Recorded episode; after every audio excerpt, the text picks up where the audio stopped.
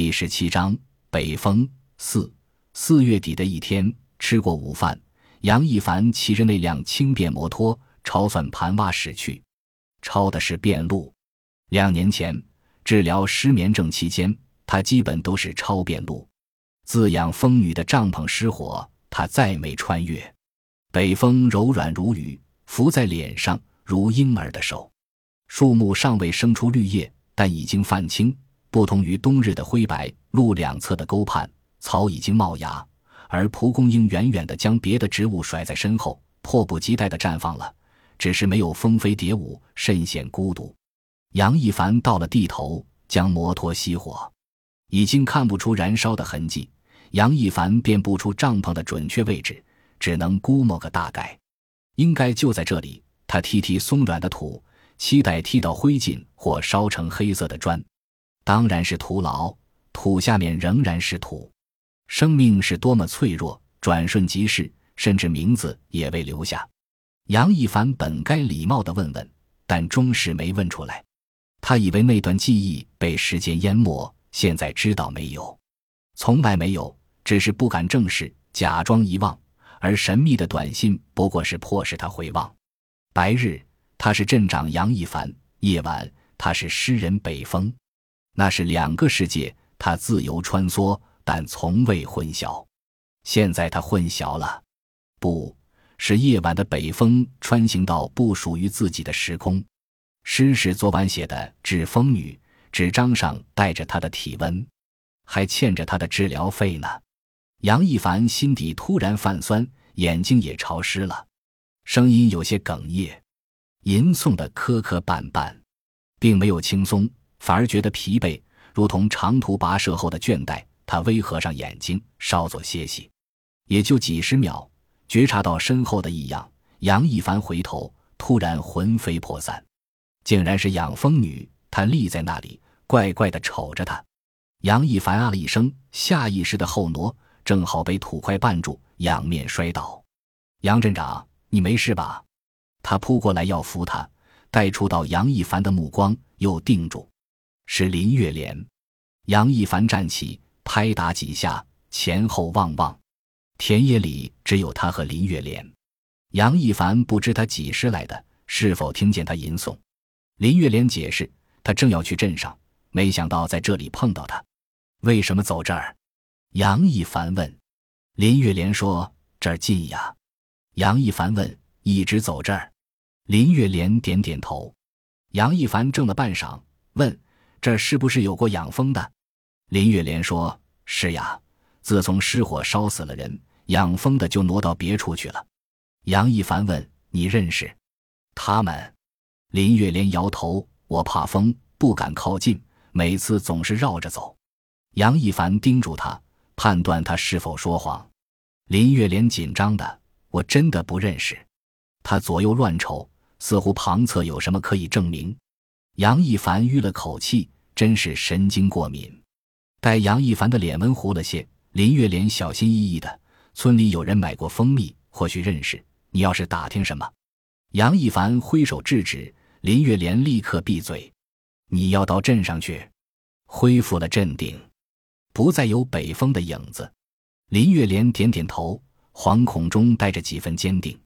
杨一凡说：“你没想到会在这碰见我吧？”林月莲不安的，你知道我要，刚才几乎被他吓破胆。杨一凡带了点点恶意，又是告你的公爹，不用去镇上了。林月莲问，在这儿？杨一凡问，怎么你非得跑到我办公室腻歪？林月莲甚显扭捏，似乎突然间有些害羞。杨一凡加重声音说呀，林月莲脸色发白，惴惴的叫声杨镇长。杨一凡又窥见自己的影子，既厌恶又同情，最终同情占了上风。他软了口气，说：“正要去算盘洼，让他回去等着。”你要管了？林月莲脸上闪过一丝兴奋，但更多的是不安。杨一凡反问：“这不是你盼望的吗？”杨一凡不只是凭吊养蜂女，确实要去算盘洼，当然不是去处理林月莲的家务事。从村部出来，杨一凡看看表，两个小时过去了。林月莲就是爬也到家了。杨一凡说要去一趟林月莲家，村支书挥挥手，别理他，那就是个疯子。杨一凡说：“那我就会会这个疯子。”村支书要陪着，杨一凡没让，笑说只是了解些情况，他在场，没人敢说话了。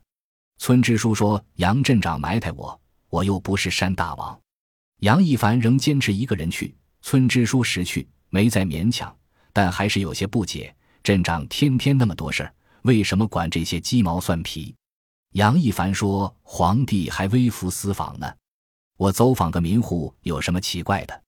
村支书说：“就怕惯出毛病。”杨一凡说：“惯出了再治，反正有你。”杨一凡和村支书打着哈哈，他想看看生活中真实的林月莲是什么样子。村支书不会懂的，那是一座矮旧甚至破败的院子。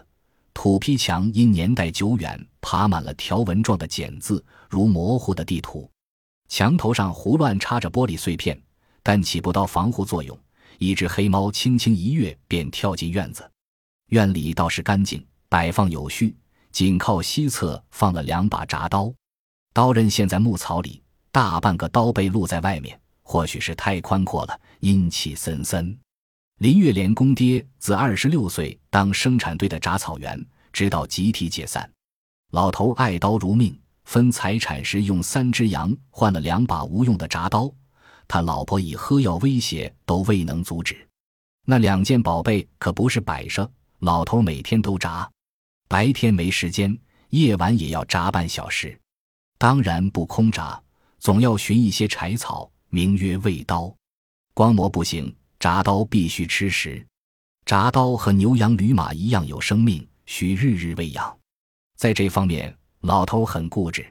星光下，孤独的身影和铡刀的起落声，曾让算盘挖人忧心，担心老头魔怔，整出疯狂的举动。后来发现他除了铡草，别的都正常，也就习惯了。七十多的人了，除了苍白的头发。无论是鹤子的脸，还是挺直的腰板，都有着与年龄不相称的健壮。林月莲丈夫蹲过监狱，出狱后在砖厂推车，家里常年只有林月莲和公爹。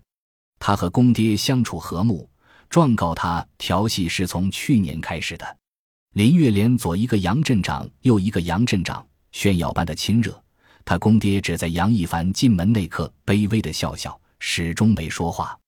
想必他只和铡刀交流。林月莲和杨一凡套着近乎，其实是紧张的。公爹反显得坦然。杨一凡瞧出林月莲的虚，他害怕和公爹对峙，那不仅会戳破他的谎言，还将使他失去上访的理由。他窥见了他的焦虑，突然间生出联系，放弃了让他对峙的打算，让他先出去，他要单独和他公爹说话。林月莲惴惴不安。磨磨蹭蹭的退出去，你们别逮他，他不折腾就烦。林月莲公爹央求杨一凡，杨一凡早已听小刘说过，仍为林月莲公爹的气度惊讶。杨一凡问：“你不怪他？”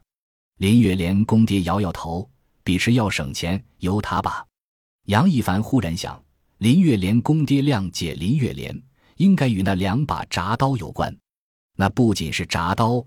也是他的知己和药丸，吃不同的药丸，其实是一路人。杨一凡没有再提林月莲，转而问铡刀。老头立时来了精神，吭哧着说了半天。杨一凡掏出手机，老头立时噤声。杨一凡不是借故打断，却有信息。触见蜂王厮杀，杨一凡的头突然胀大。就到这儿吧。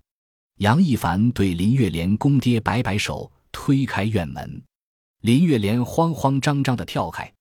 原来他在偷听。杨一凡侧身过去，没理他。林月莲追出来，说要给他杀鸡。杨一凡摇摇头，联系彻底溜走，大声道：“留着给你公爹吃吧。如果你还有点良心，明天就放假了。”杨一凡本来打算晚上回县城，这则短信让他改变了主意，怕在贺慧面前露怯。